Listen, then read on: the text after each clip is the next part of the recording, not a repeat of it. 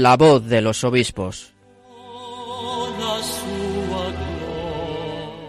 Con Cristina Abad.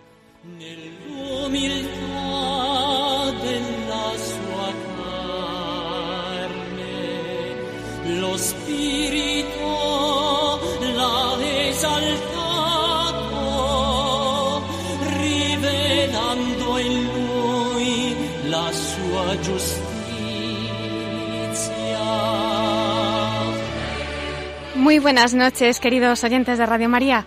Pasadas las nueve de la noche les saluda Cristina Abad en este primer domingo de noviembre. Bienvenidos a nuestro programa de la voz de los obispos, en el que conocemos un poco mejor a nuestros pastores, haciéndonos partícipes de sus noticias, de sus enseñanzas y de sus testimonios.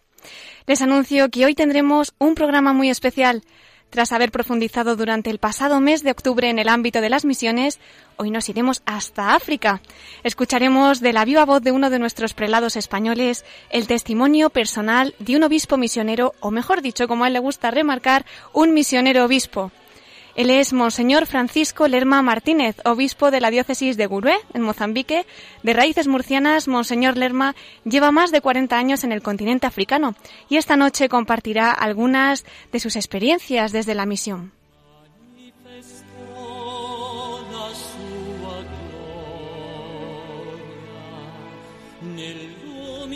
En nuestra sección de actualidad nos acompañará, como cada domingo, nuestro colaborador, Miquel Bordas. Él nos informará de las noticias principales de nuestros pastores. El arzobispo de Oviedo nos hablará sobre la importancia de la vida y la familia, tema que han tratado en la última reunión los obispos de la provincia eclesiástica con una representación de laicos.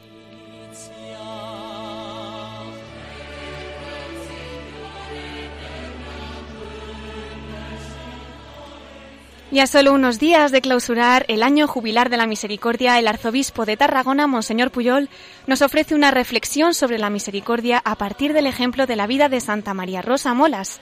De ella nos hablará en el mensaje semanal que podremos escuchar en nuestro programa. Y nuestros últimos minutos se los dedicaremos a la Virgen María.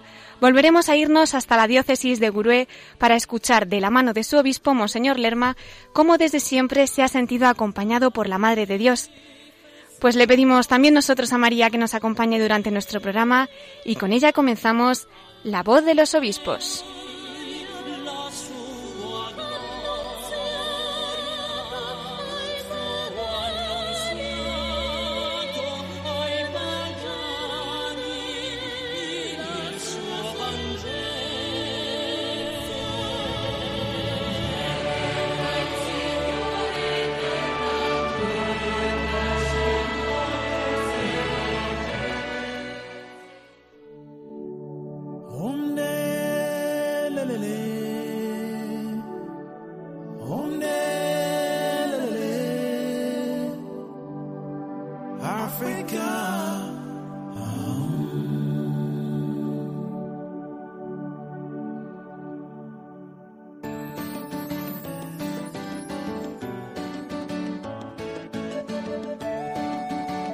Africa,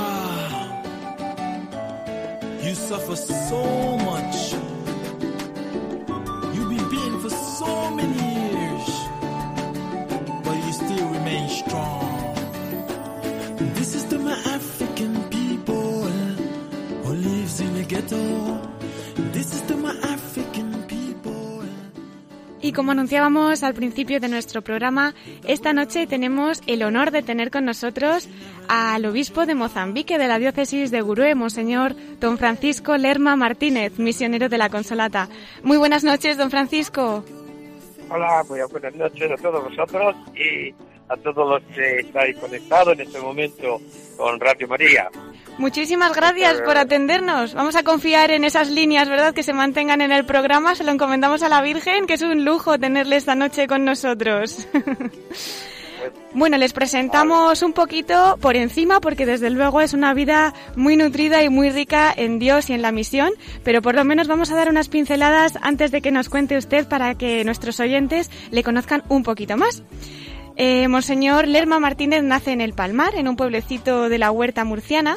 Su misión se concreta en Mozambique, donde lleva allí más de 40 años Un importante día fue aquel 20 de diciembre en el Palmar de Murcia de 1969 en que es ordenado sacerdote.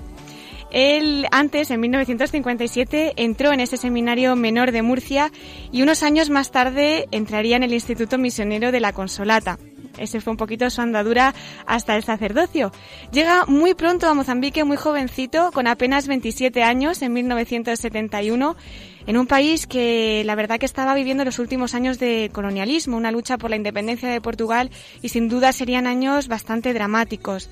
Su primer campo de trabajo fue la misión de Maua, en la provincia norteña de Niasa, el corazón propiamente de la guerrilla. Luego nos contará acerca de ese periodo misionero. Del 2002 al 2007 estuvo en Roma en el Secretariado General de la Misión y un 24 de marzo de 2010 fue nombrado obispo de la diócesis de Guré. Su consagración episcopal tuvo lugar el, el 30 de mayo de ese mismo año y el 13 de junio toma posesión propiamente de la diócesis de Gurué. Tenemos que decir que podemos felicitarlo porque hace muy poquito que ha hecho los 50 años de su profesión religiosa como misionero de la Consolata. Muchas felicidades, don Francisco. Muchas gracias. Vosotros sois los primeros que públicamente eh, lo sabéis. Pues hace un día muy, muy íntimo, en plan de, de, de retiro espiritual, porque siempre la consagración religiosa eh, toca más a la persona. Eh, y pues no, no hubo nada de especial fuera, pero bueno, pero sí. En la intimidad con el Señor. qué bonito, qué bonito. Eh, don Francisco, ¿cómo llega aquel niño de ese pueblecito de la huerta murciana a ser hoy en día obispo de una diócesis de otro continente como es Mozambique? Pues yo nunca pensé ser obispo, siempre pensé desde pequeño misionero, sí, y misionero con, con un poco del color mariano, porque Murcia, ya sabéis, eh, la división mariana en cada una de sus parroquias pues hay siempre las patronas de Murcia, la Fuensanta, y en cada una en Yeca la Purísima, y en fin, cada pueblo de Murcia eh, tiene María siempre o patrona o, mucha devoción a la Virgen. Y en el Palmar, donde yo nací, fui bautizado, primera comunión, donde entré en el seminario, la devoción a la Purísima, eh, en primer lugar, eh, y después también la Virgen de Rosario, pues eso fue antiquísima, desde el principio de la parroquia, en 1600, hace ya 400 años, que hace poco que, que ha celebrado eh, los 400 años de la parroquia, ¿no? El año pasado. Pues eh, así es una parroquia mariana, como todo Murcia es mariana. Sí. Los católicos, ¿no? La comunidad cristiana de Murcia, podemos decir desde el principio, ¿no? Pues allí en un pueblecito de Murcia nace mi vocación mariana y sacerdotal y misionera, como digo, misionera. Estoy hincapié en este aspecto misionero mariano, ¿no? Como María es la primera misionera eh, primera que anuncia y dice hacer lo que os diga.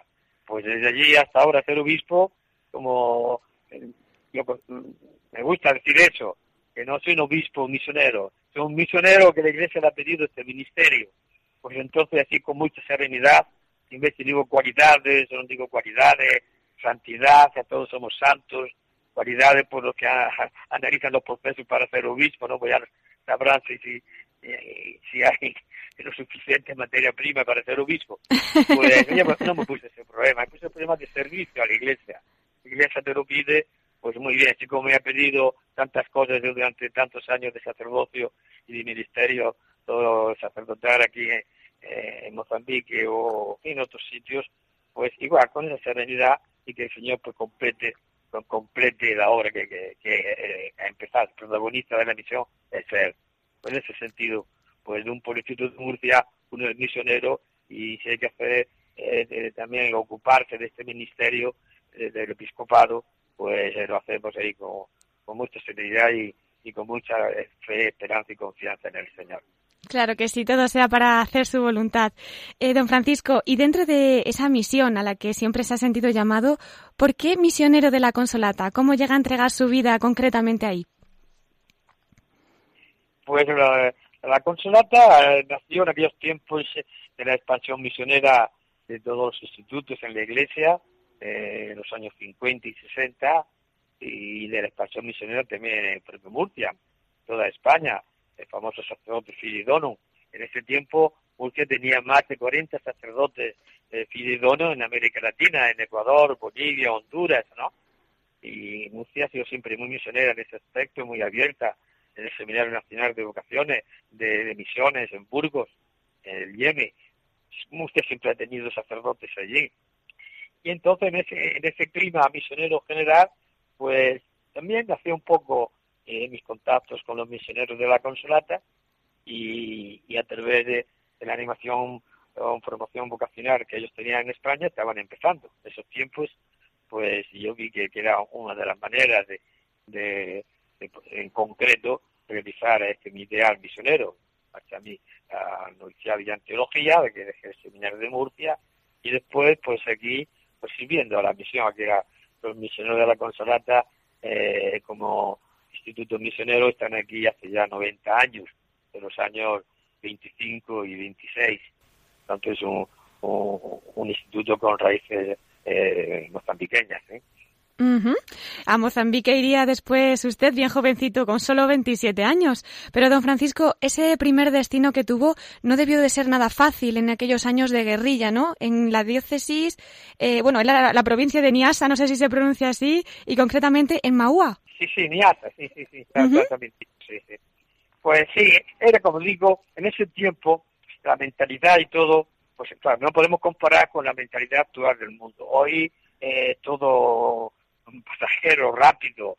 En ese tiempo uno se consagraba para toda la vida, no se pensaba eh, dos o tres años de misionero o tres o cuatro años, no, uno. De hecho, mis primeras vacaciones fueron después de cinco años. Pues uno iba con todo este entusiasmo. No es que no había problemas y pensar en la guerra y en la guerrilla, eh, no era fácil. Sin duda ninguna, todos esos problemas, de, de, de, peligros en la carretera, eh, minas antipersonales, ataques de la guerrilla y todo eso. Sobre eso lo pasamos allí en Maúa, estaba en el centro eh, de la ocupación de un terreno, un territorio, mitad de la provincia del Niasa, estaba ocupada prácticamente eh, por la guerrilla, la guerra por independencia, ¿no?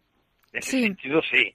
Pero eh, para mí se superaba eso, no, no es que que se niega el peligro, no sé si me hago entender, ¿no? Sí. Pero se esperaba un poco con ese entusiasmo que teníamos nosotros en ese tiempo de la vocación misionera. Uno lo quería dar todo y, y de hecho, cuando llegó la independencia y la revolución, pues muchos misioneros se marcharon, pero el mayor número de, de, los jóvenes de este grupo, pues acompañamos la, la prueba mucho más difícil que eh, la guerra de la independencia fue después de la revolución marxista-leninista. Uh -huh. y, y, gracias a Dios pues nos mantenemos nos mantuvimos cerca eh, acompañando nuestras comunidades cuando todo fue nacionalizado y perdimos los números eh, grandes números de, de, concentraciones de escuelas de centros de salud todo estaba en manos de la iglesia con la revolución marxista leninista pues todo eso se vino abajo claro. entonces tuvimos que repensar un poco eh, la manera de ser iglesia la manera de hacer misión la manera estar presente en medio del pueblo sin todas esas obras en manos de la iglesia y fue un momento, yo digo, muy interesante porque te obligó el cambio político y social, te obligó a hacer una revisión profunda de tu manera de ser cristiano y de anunciar el evangelio sin estructuras, sin ningún poder ya económico, ni, ni social, ni cultural, ¿no? Reducidos sí. a, la, a, la, mínima expresión. Y, y eso es el camino nuestro de como discípulos del Señor y como iglesia verdadera, pues fue una gracia del Señor vivir una situación de esas. La verdad que ustedes, los misioneros, cuando nos cuentan, ¿no? Pues episodios que viven allí son un auténtico testimonio para nosotros. A veces es que es algo diario, ¿no? Pues tienen un ataque o tienen una situación determinada y cómo se nota esa fuerza de que está el Señor ahí cuidándolos especialmente porque siempre salen triunfantes, ¿no? Para gloria de Dios. No sé si de todo lo que habrá vivido usted hay alguna situación especial que quiera compartir en la que se vea quién realmente le está protegiendo desde arriba y, y cuál es la misión en la que está destinado. Sí, yo creo que un poco en la línea también del mensaje del Domum de este año, del Papa, eh, iluminado este año, ¿no? El Domum, eh, el mensaje del Papa se, ilumina con el, jubileo de la misericordia. Eh, ser miseric la iglesia misionera continúa las obras de misericordia con sus obras materiales y espirituales, en los dos sentidos. ¿no? Entonces, eh, episodio puedo contar, supongamos al principio, el cambio más fuerte eh, como iglesia y como visión, el cambio histórico de la independencia del país, momento riquísimo, pero que al mismo tiempo eh, se proclama una revolución marxista-leninista en que la iglesia es despojada de todo. Ya de momento de ser una iglesia, eh, entre comillas, de privilegios, porque era así por la, la influencia de Portugal en sus colonias, la iglesia era considerada como, como religión oficial, entonces tenía esos privilegios, pues eh, eran sus tiempos, los tiempos, no podemos criticarlo ahora después de 40 años con los- todos los cambios que tiene el mundo, pero en ese tiempo era así, la religión católica pues eh, era la religión prácticamente oficial y privilegiada por el Estado. Viene una revolución eh, que te despoja de todo y empiezas a ser como los otros. Entonces está un poco en la línea de Jesús de Nazaret. Tiene estructura, y no, al principio supongamos el cambio estaba en Cuamba, párroco del 75, pues de tener la iglesia llena con 300 o 400 fieles dentro, el domingo siguiente no tenías nada, tenías tres o cuatro eh, catequistas contigo y celebrabas la Eucaristía con dos o tres. Y pasados unos meses eh, cierran la iglesia o dejan solo al catequista y tú como sacerdote no puedes ir, tienes que celebrar la, celebrar la Eucaristía tú solo, allí eh, en tu casa y, y los cristianos eh, se reúnen eh, en la iglesia con un catequista, porque tú estás prohibido, no, no tienes, eh, eh, como se dice, el permiso del partido eh, que te permita ir a una aldea a celebrar la Eucaristía. Esos tiempos, eh, esos primeros años de la Revolución, que han durado pues hasta el, sete- al 91, ¿no? eh, desde desde el 75 al 91, pues fueron los años fuertes de la Revolución.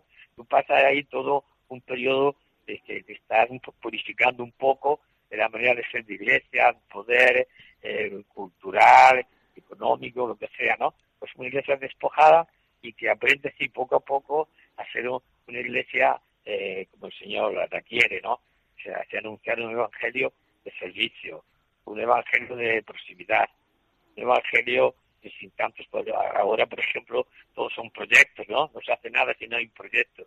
En ese tiempo no, no hacíamos ningún proyecto porque no se podía hacer nada. Entonces, tú te aproximaba a la gente en el tiempo de escuchar, eh, de escucharlos, de, de, de visitarlos, de, sin estar de cercanía, de estar cerca de, eh, de, las personas que, que tenían que evangelizar, ¿no? Y entonces, ese, para mí fue una gracia eso, ¿no?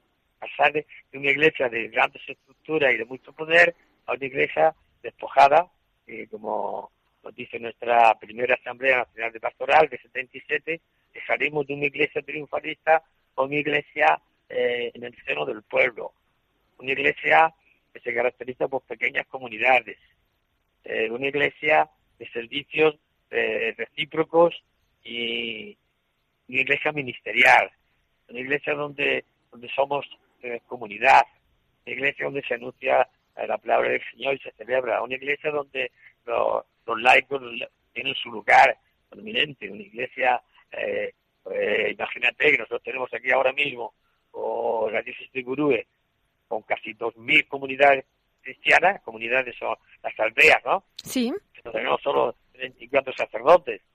Entonces, el mayor número de nuestras comunidades celebran la Eucaristía, pues, eh, a lo mejor de las hipótesis, cada dos o tres años. madre mía, Eh, los 34 sacerdotes, por mucho que se quieran mover, claro, eh, no dan, sí, no da abasto, es demasiado eh, eh, la materia prima, ¿no? Claro, claro. Son muchas comunidades sí, pero eh, se va adelante, se anuncia el Evangelio y se forma, los laicos tienen su mano, por, por decirlo así, la iglesia ministerial donde los catequistas, eh, los varios ministerios del, del anuncio de la palabra, presidir, eh, la comunión, el ministerio de los enfermos, en fin, todo esto está en sus manos.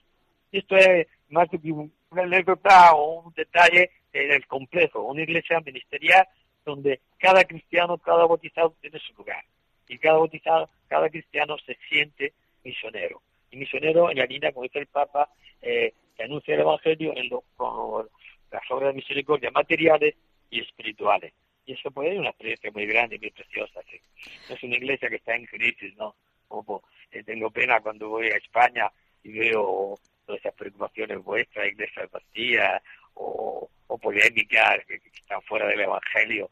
Es una iglesia muchas veces da la sensación mm, de tristeza y los jóvenes no están presentes en la mayor parte de las parroquias y parece que está envejecida, ¿no? Pues aquí no, aquí, fíjate, oye, hace poco, con motivo de la Jornada Mundial de la Juventud, mandamos una chica, porque no teníamos mucho, no tenemos dinero, a Polonia, y esa única delegada de nuestra diócesis, pues fue la, la anunciatura, ¿no? Que, pagó el viaje.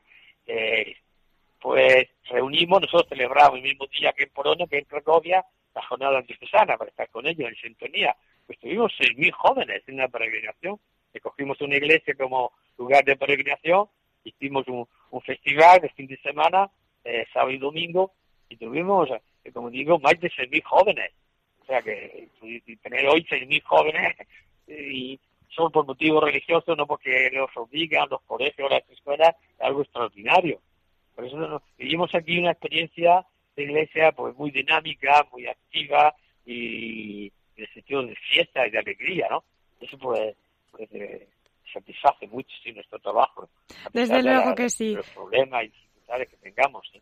Son un ejemplo para todos nosotros. Como dice, aquí en España a veces valoramos poco, ¿eh? ¿no? Ese poder ir a misa cada día, encima varias horas durante el día, tenemos un sacerdote para confesar, tenemos tantísimos regalos y en cambio, pues a veces lo valoramos poco. Y vemos, como nos cuenta usted, esa iglesia viva que nos está describiendo a pesar de las pruebas, a pesar del sufrimiento y cómo, cómo están pues con, con esa viveza de corazón.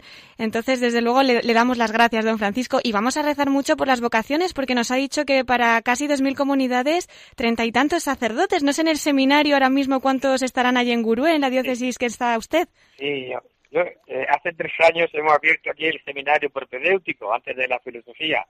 Y porque si no empieza con el propedéutico, no vas a llegar a filosofía, ¿no? Claro. mucho menos a teología.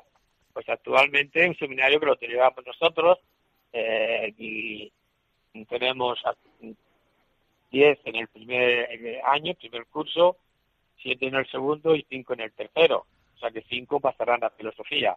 La filosofía pues tiene que ir ya a Maputo. Y o sea, el Seminario Nacional de Filosofía y el Seminario Nacional de Teología. Eh, este año hemos tenido una ordenación. Vamos dando pequeños pasos, pero que hay que empezar desde el principio, claro, aunque sea con, con estructuras muy sencillas, muy rudimentarias, pero ya hemos hablado de este seminario ya han pasado para Sofía ya eh, en tres años, han no, cuatro años han pasado ya ocho chicos. ¡Qué maravilla! eh, ¡Qué maravilla! ¡Qué alegría! Ahora vocacional, eh, para consolidar la iglesia local es muy importante. Eso le iba a preguntar, que de las vocaciones que hay, los sacerdotes que están saliendo, ¿es un clero local? ¿Tienen también de otros lugares? Sí, aquí esta diócesis por el número, por el número de, de cristianos y total en absoluto y en porcentaje eh, es de las primeras en Mozambique. Aquí tenemos el mayor número eh, de cristianos. Son dos millones de habitantes, casi un, un 30, 40% casi son católicos. Y aquí hay muchas vocaciones incluso para congregaciones eh, masculinas y femeninas. Y sacerdotes diocesano, pues estamos en la cuarta, la cuarta diócesis, que hay otras diócesis que tienen solo tres o cuatro sacerdotes. Y nosotros, gracias a Dios, a pesar de cuatro o cinco que ya han fallecido, pues eh, podemos contar con 34 sacerdotes. Qué maravilla. Los religiosos, los eonianos, eh, nueve deonianos y los misioneros claretianos son las dos únicas congregaciones, tengo seis, eh, tres de India y tres de, de, Brasil. Son las dos únicas congregaciones. Y entre todos, pues no, unos cuarenta y tantos, casi cincuenta sacerdotes para 25 parroquias. O sea que es un desafío, pero como tenemos esta estructura ministerial, pues tenemos esta cobertura que desde los laicos que sirven en sus comunidades, sus pequeñas comunidades. Cuanto para consolidar la iglesia hay que tener sacerdotes, por eso que eh, es una obra eh, prioritaria la obra vocacional. Claro que sí. Podríamos decir que ha crecido entonces, ¿no? Porque estamos hablando de una diócesis relativamente joven, de veintipocos años, y ese 30 o 40% que nos dice, ¿ha crecido respecto a los comienzos? Pues sí, aquí está creciendo bien. Eh, eh, haciendo el año pasado tuvimos la, la visita Límina, la que se hace cada cinco años. Sí. Con las estadísticas que he visto en los cinco últimos años, hemos tenido como media de 22 a 23 mil bautismos. ¿eh? Mm, la mitad podemos decir cuántos está creciendo, no solo hijos de, de, cristianos ya bautizados, sino de otros que, que, que, se van bautizando ya en la edad adulta. tenemos como media de, de confirmaciones, pues alrededor de, de, 5 a 6 mil.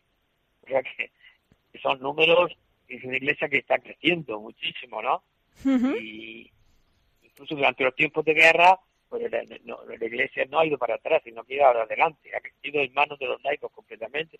Yo tengo sacerdotes de estos últimos ordenados que fueron bautizados por, por laicos, por laicos, que no había sacerdotes en ese tiempo. Si la diócesis hoy tiene cuenta con 34 sacerdotes, pues hace 15 o 20 años tenía solo 7 o 8. Claro, será importante el papel de los laicos, de las familias, ¿no? Sí, sí, sí, sí, porque ellos se encargaban de, las comunidades y el sacerdote pues se encargaba mejor de, una, un territorio enorme como puede ser, no sé, este, esta diócesis eh, cuatro veces la provincia de Murcia, son 44.000 kilómetros cuadrados. O sea que, que es mucho, mucho territorio, ¿no? Hay mucho por hacer. Para imaginar. Solo, solo la extensión geográfica enorme. Claro. Bueno, como usted dice, don Francisco, pasito a paso y ya solamente con lo que le estamos escuchando estamos viendo los frutos de esa siembra tan preciosa que están realizando desde la misión. Bueno, se nos va el tiempo. Me encantaría poder estar aquí charlando y que nos siguiera contando tantísimas cosas. Pero bueno, como tenemos que ir terminando, eh, don Francisco, para los oyentes que ahora mismo nos están escuchando desde Radio María, ¿qué mensaje nos trae desde ese continente africano, concretamente desde eh, Mozambique, para los que nos están escuchando ahora mismo? Pues que no pierda la esperanza, se renueve. La fe cristiana es la que nos da esperanza en cualquier situación eh, de tristeza, de penuria económica, de problemas económicos, honorarios, sociales o familiares. Eh, el cristiano tiene que ser un hombre de fe y de esperanza, sobre todo. Yo me acuerdo eh, en el Palmar, el día de mi primera misa, el sacerdote que me acompañó como, como asistente, allí en el altar, me dice, sé un, cura de esperanza, me dijo así en el altar. Y, es verdad, porque si nuestra fe no nos da esperanza, nos da una visión serena ante los problemas y los desafíos del momento, o familiares, o sociales, o políticos, o económicos, los que sea, pues entonces la fe no nos sirve para nada. La fe tiene que ser algo que nos abre, que supera, que, que, sí, a partir de la realidad no la niega, pero que nos abre otros horizontes, horizontes, ¿no? Horizontes nuevos, y son los horizontes de la fe. El Señor adelante, el protagonista de mi vida es Él, que yo no soy como un grano de arena que está ahí, de mil años, son como ya de ayer que ya ha pasado, ¿no? Entonces en esa línea de entrar en un proyecto del Señor y, que hay que estar delante, nosotros estamos con Él, entonces con Él estamos seguros, nada, nada nos puede avalar. Ese es mi mensaje de esperanza para todos. Pues con esas palabras nos vamos a quedar, don Francisco, con esas palabras tan esperanzadoras. Le damos las gracias y bueno, pues no le voy a despedir del todo porque le invitamos a estar al final de nuestro programa en la sección dedicada a la Virgen para que comparta también algunas palabritas de devoción a María en estos días tan especiales que nos estaba describiendo.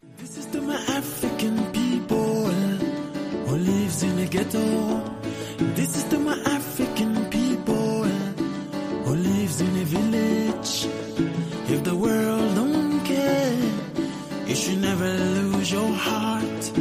If the government don't care, you should never lose your hope. Cause every single obstacle you face, you could conquer. Any tribulations you face, you could conquer. Never lose your heart, my friend. Never lose your hope,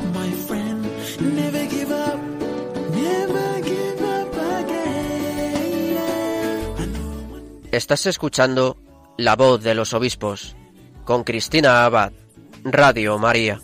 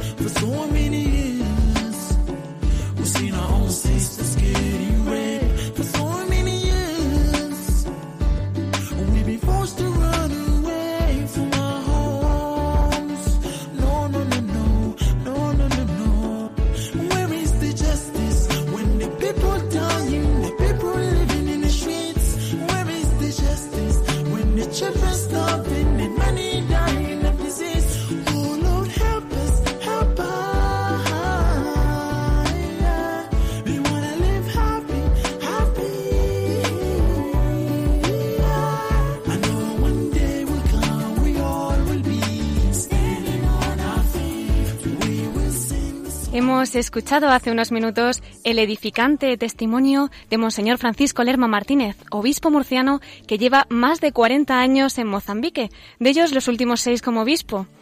Pues con él volveremos al final de nuestro programa, pero antes hacemos una parada en este viaje a las tierras africanas que estamos realizando hoy, esta noche, a través de Radio María, y vamos a estar con nuestro colaborador, Miquel Bordas. Él nos pondrá al día de la actualidad episcopal y nos va a presentar, como no, las cartas semanales de esta semana, esta vez de los arzobispos de Oviedo y Tarragona. Todo ello con alguna sorpresa más en los episcoflases.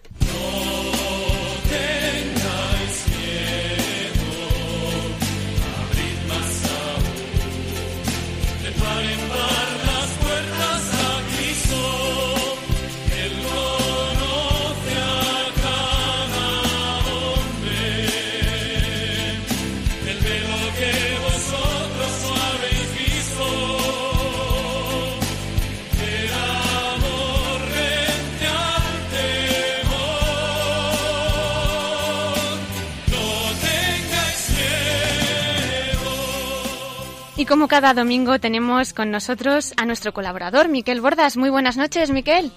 Buenas noches, Cristina. Uy, qué resfriadillo vienes hoy, ¿eh? Un catarro, bueno. Bueno, esto se pasa rápido. Bueno. Lo siento por la voz, No te vamos soy a otra persona, mucho, pero no bueno, los Menos oyentes serán benévolos. Bueno, menos mal que son flashes y no noticias ampliadas y esas cosas. Hoy poquita cosa, ¿vale? Resumido. Lo esencial, Lo como esencial. siempre. Venga, a ver qué nos traes para esta semana, Miquel. Bueno, no traigo noticias. Eh, la primera, algunos ya la sabrán, que el Papa Francisco ha nombrado al arzobispo de Valladolid y presidente de la Conferencia Episcopal, el cardenal Ricardo Blázquez Pérez, miembro de la Congregación para el Culto Divino y la Disciplina de los Sacramentos. Por tanto, desde aquí le trasladamos nuestra más cordial felicitación. Por supuesto que sí, pues muchísimas felicidades al cardenal Ricardo Blázquez Pérez.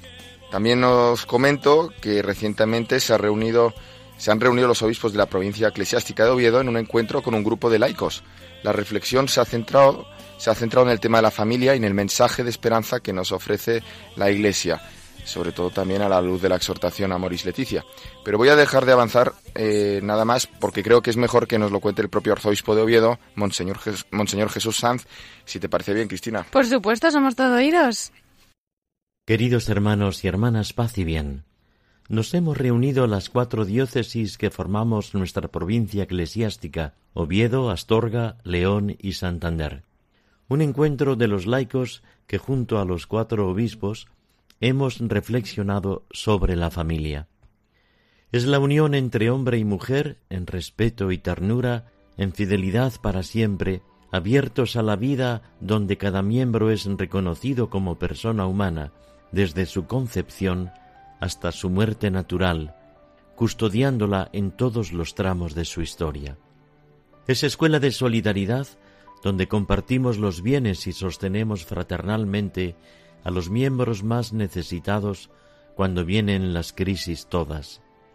En la familia se percibe que cada hijo es un regalo de Dios, otorgado a la mutua entrega de los padres, y se descubre la grandeza de la maternidad y la paternidad, el reconocimiento de la vida como don de Dios, donde no se debería privar a ningún niño del derecho a nacer en una familia, llamando padre a su padre y madre a su madre, y que toda mujer encuentre en su hogar, en la iglesia y en la sociedad, las ayudas necesarias para tener y cuidar a sus hijos.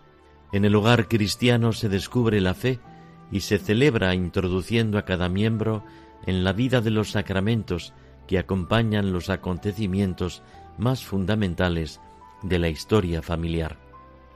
Es hermosa la imagen del arca de Noé con la que el cardenal Miller, en su intervención sobre la esperanza de la familia en el seminario de Oviedo, dibujó la navegación de nuestra conciencia y nuestra libertad, viviendo la familia como un viejo proyecto en el que Dios y su Iglesia tienen tanto que decirnos, tanto que recordarnos, corrigiendo o afianzando lo que nos permite crecer y madurar mientras vamos navegando. Miller se pregunta al hilo de lo que el Papa Francisco dice en Amoris Letizia, cómo dar esperanza a aquellos que viven alejados, y especialmente a los que han vivido el drama y la herida de una segunda unión civil después de un divorcio.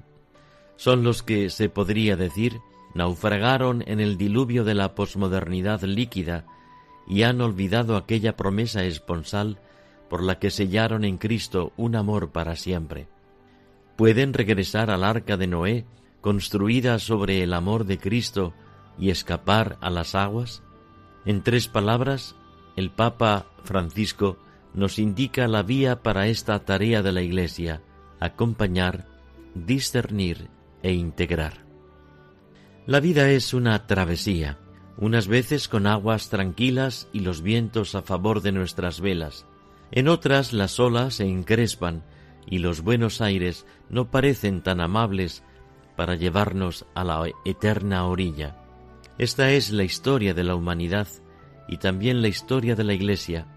Por eso concluye Müller diciendo que en medio de las aguas turbulentas, la Iglesia puede ofrecer una esperanza a todas las familias y a toda la sociedad, como el arca de Noé.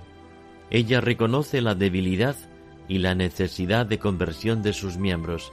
Precisamente para eso está llamada a mantener la presencia concreta del amor de Jesús, vivo y eficaz en los sacramentos, que dan al arca su estructura y dinamismo, haciéndola capaz de surcar las aguas. De todo esto pudimos reflexionar, orar y compartir recursos pastorales en este encuentro de provincia eclesiástica. En medio de tanta intemperie, en la que la familia no es protegida, los cristianos queremos con humildad vivir lo que hemos aprendido del mismo Dios y que hemos heredado de nuestros mayores como un precioso regalo lleno de belleza y de verdad. Que la familia santa de Nazaret nos bendiga y presida nuestra plegaria y nuestras preguntas, sabiéndonos por ella escuchados y sostenidos en las respuestas. Que Dios os bendiga y os guarde.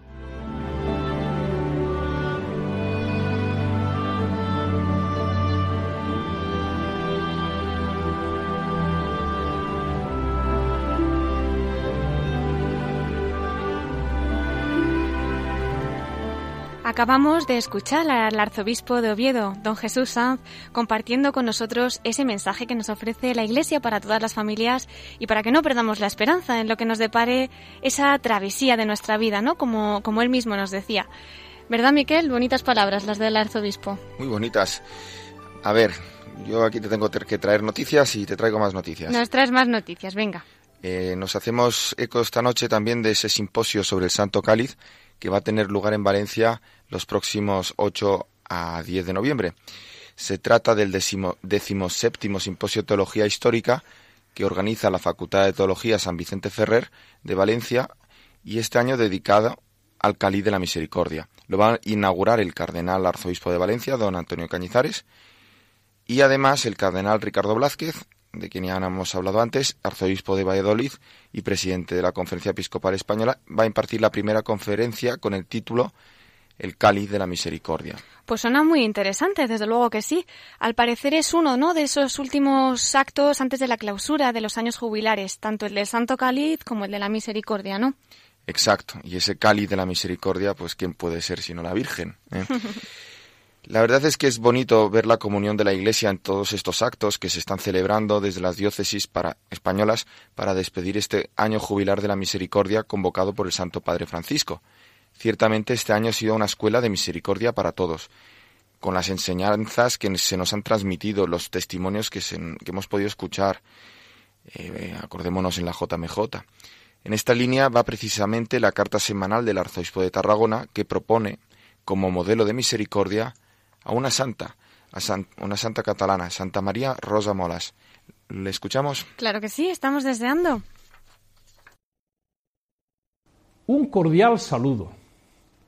Cuando se va terminando el año jubilar convocado por el Papa Francisco, pienso que podemos meditar sobre la misericordia con un ejemplo de vida muy próximo, la reusense Santa María Rosa Molas, 1815-1876, fundadora de la Orden de las Hermanas de Nuestra Señora de la Consolación, beatificada por Pablo VI en 1977 y canonizada por Juan Pablo II en 1988.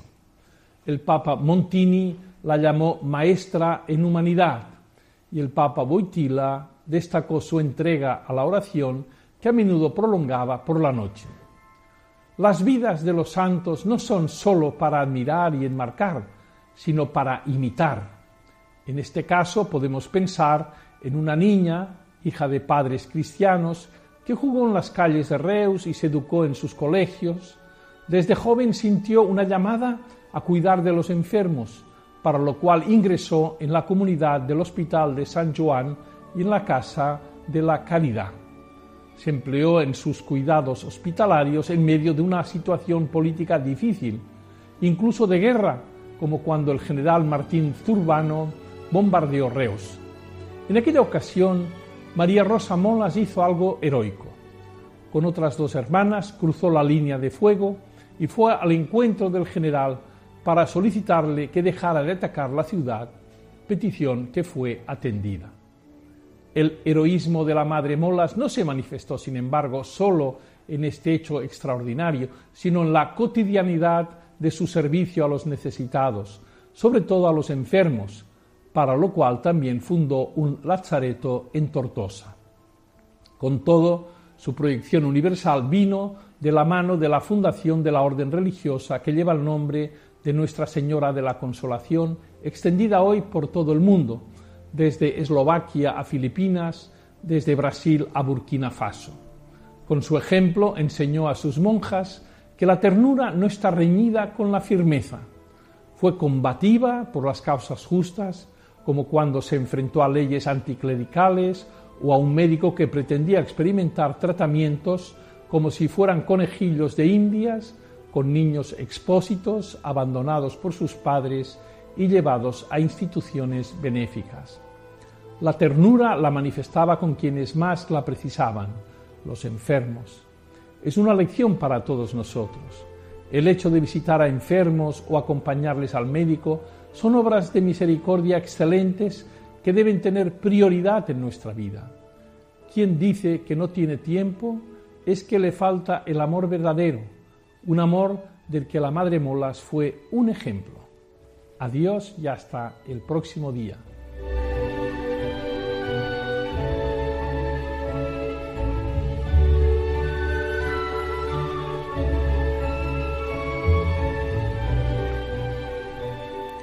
Pues de esta forma nos ha propuesto el arzobispo de Tarragona, Monseñor Puyol, ser testigos del amor y la misericordia. Nos ha propuesto ese ejemplo de Santa María Rosa Molas.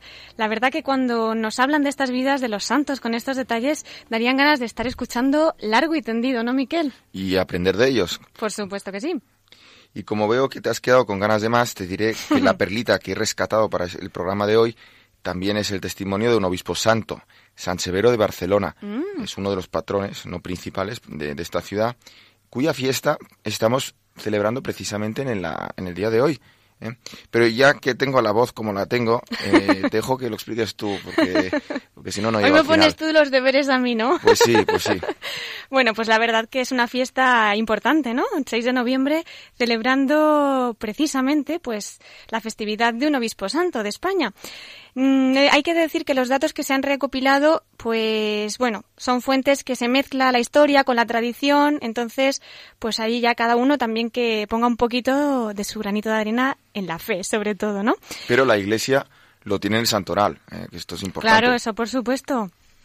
Bueno, pues de lo que hemos podido recopilar sabemos que San Severo es obispo de Barcelona durante el año 300 más o menos. Se le conoce como un pastor entregado ejemplar y completamente a su rebaño, que ha sabido distinguirse sobre todo por su celo y su fidelidad a la fe. Sabe que las órdenes de Daciano son tajantes en lo que atañe a poner por obra los edictos del emperador Diocleciano de por entonces. Entonces se piensa en un primer momento en esconderse para seguir ayudando a los fieles desde la clandestinidad. Pasa al castro Octaviano, al otro lado de la montaña, y en su marcha se encuentra con un hortelano, se llamaba Emeterio. Él estaba sembrando las tierras, se reconocía como cristiano, y el obispo le anima a perseverar en la fe aún en la persecución presente. Le encarga decir, si vienen los perseguidores, pues que si se presentan directamente le diga que él ha estado por allí. Eh, al separarse, según se recoge en la tradición de las actas del martirio, Dios interviene haciendo que las habas del campo que estaba sembrando este hortelano crezcan y se pongan en flor. Al acercarse los soldados pidiendo información a Emeterio, él les dirá, ha pasado por aquí. Y cuando le pregunten por el tiempo en que pasó, contestará enfáticamente cuando estaba sembrando estas habas. El buen cristiano no quiso ofender a Dios con la mentira, simplemente obedeció a su obispo, y al mismo tiempo puso los recursos humanos para salvar la vida del fugitivo.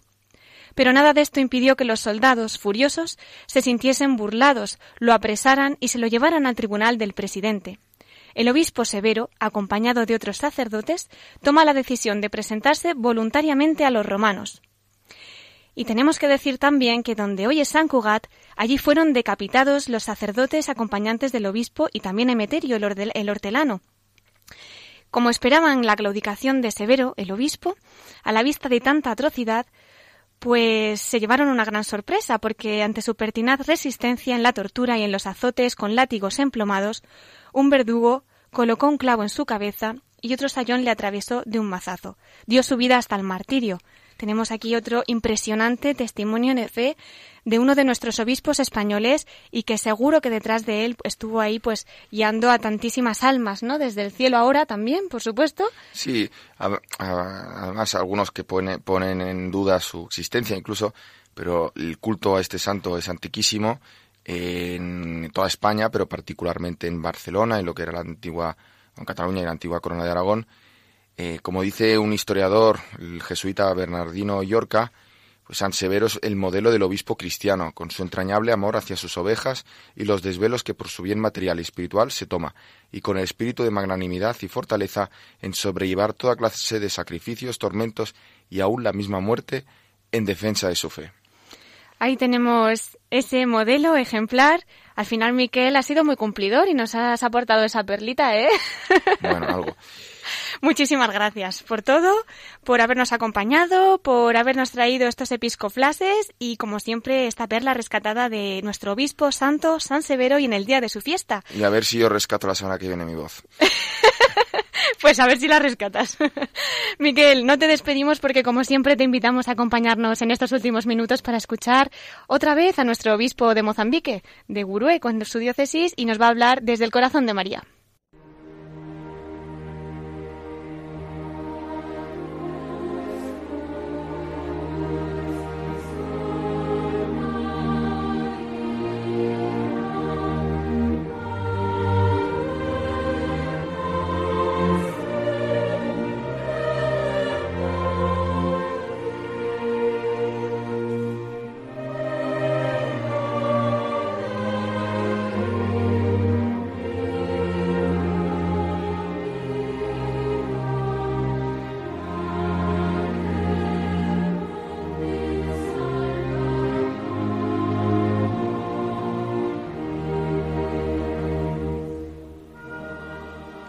Entramos en nuestra sección desde el corazón de María, una sección en la que nuestros obispos comparten una parcelita de, de, sus vivencias, de sus experiencias que han vivido sobre todo desde el corazón de la Virgen.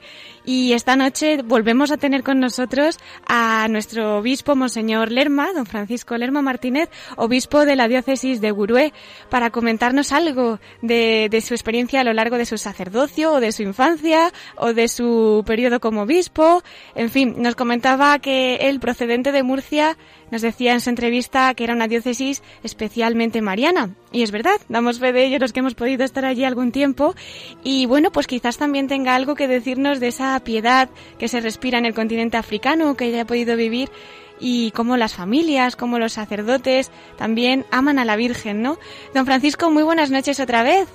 Hola, buenas noches a todos vosotros y a los que escucháis de Radio María saludo muy cordial para todos. Muchísimas gracias. ¿Qué nos podría decir de esa voz desde Mozambique, desde el corazón de María? Pues en primer lugar, la infancia, ya dije en otra entrevista, eh, mi vocación misionera, yo lo viví así de, de, mi madre, de mi abuela, con el rosario en la mano todas las noches, en la parroquia igual, vivíamos los chicos, los niños, veíamos siempre aquellas ancianas que estaban siempre antes de la misa del rosario, eh, la patrona la purísima antes de la proclamación del dogma, pues ya la teníamos allí delante de nosotros todos los días.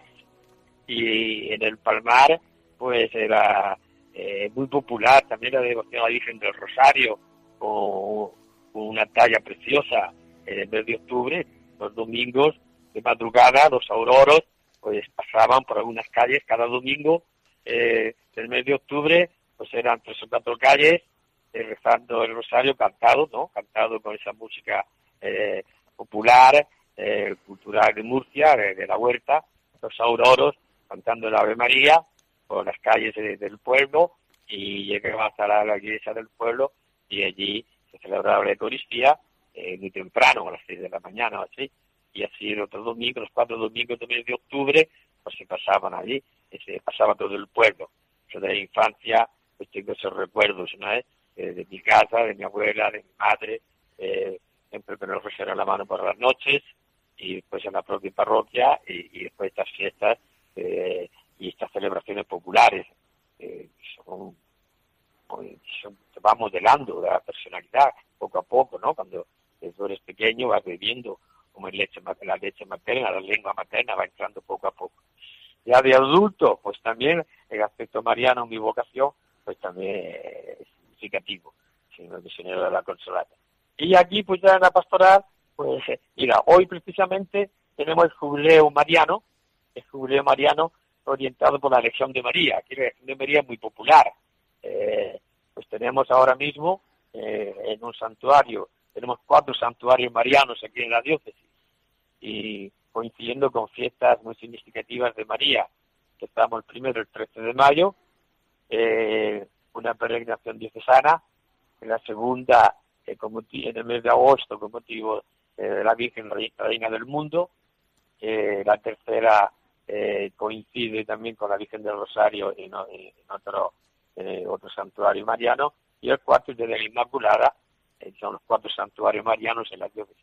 Hoy están en el santuario de la Virgen de Fátima, con todos los legionarios y legionarias eh, de la diócesis, que son, no sé, no lo podemos contar, es muy popular este movimiento mariano aquí en nuestra diócesis. Y empieza ahora ya, esta tarde, estarán toda la noche en oración por turnos y mañana eh, concluye con la, con la misa del peregrino. Y ya no puedo ir, me manda un, un, un delegado, pues estoy ya viajando hacia Beira, una reunión de los obispos, eh, y entonces tengo que mandar un, un, un delegado. Pero es eh, es muy, la devoción a, la Virgen es muy intensa y muy popular y, muy participativa, participa muchísimo como digo, no tenemos un santuario, tenemos cuatro santuarios para responder también por la, dimensión de la diócesis. Y así es más fácil que toda la diócesis, pues cada una según, según sus distancias, ¿no? pues eh, eh, puedan vivir eh, este aspecto fundamental de la vocación cristiana. La devoción a María que nos enseña a ser cristianos, nos enseña a ser bautizados, nos enseña a ser misioneros. Y ella pues nos va protegiendo en el día a día nuestros peligros, nuestras dificultades, ella es Madre Misericordiosa, eh, también este aspecto que el Papa también la invoca, Madre de Misericordia, eh, recordando un poco el jubileo este año. Muchísimas gracias, don Francisco. Efectivamente, tenemos buena maestra, buena protectora y madre de misericordia.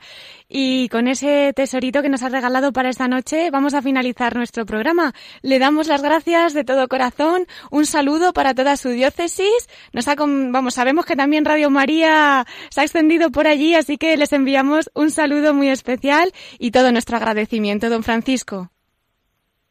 Muchas gracias a vosotros por recordaros y estar presente con el misionero si se siente más unido a la iglesia. Ahí no está aquí como uno que tiene esa idea rara, extraña, ¿no? el misionero más parte de la dimensión misionera de toda la iglesia y entonces es, una, es la misma obra aquí y allá. Entonces también mi saludo a todos vosotros que trabajáis a través de la radio por transmitir siempre este mensaje mariano y misionero y a todos los que nos escuchan esta noche, pues eh, mi saludo fraternal para todos. Buenas noches a todos. Muy buenas noches. Gracias por todo, don Francisco.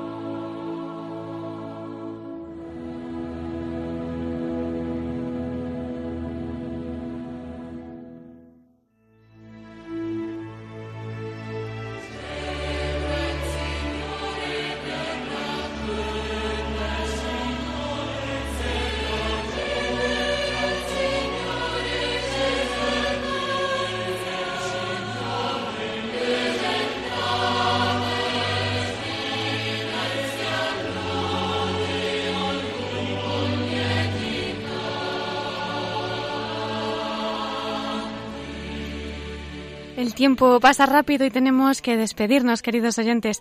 Si alguien se ha incorporado más tarde y está interesado en conocer el testimonio misionero del obispo de Gurué, de Mozambique, don Francisco Lerma Martínez, les recuerdo que pueden escuchar y descargar todos los programas en el podcast de la web de Radio María, www.radiomaria.es. Lo repetimos, www.radiomaria.es. También tenemos disponible nuestro correo electrónico para cualquier consulta, duda o sugerencia que quieran hacer. La voz de los obispos arroba radiomaria.es.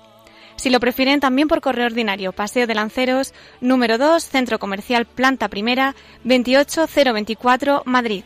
Y les recuerdo que pueden seguirnos también a través de las redes sociales de Facebook y Twitter.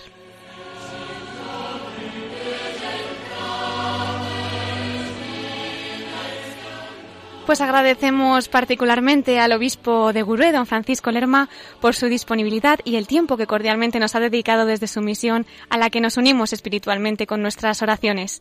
Gracias también a los arzobispos de Tarragona y Oviedo, Monseñor Puyol y Monseñor Sanz, por compartir con nosotros sus cartas, sus cartas semanales.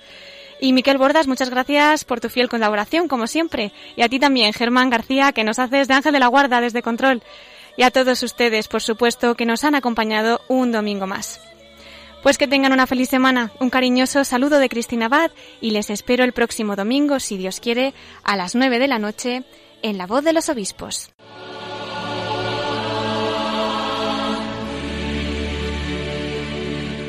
Han escuchado La Voz de los Obispos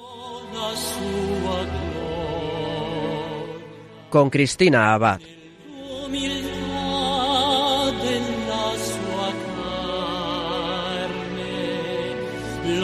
Lo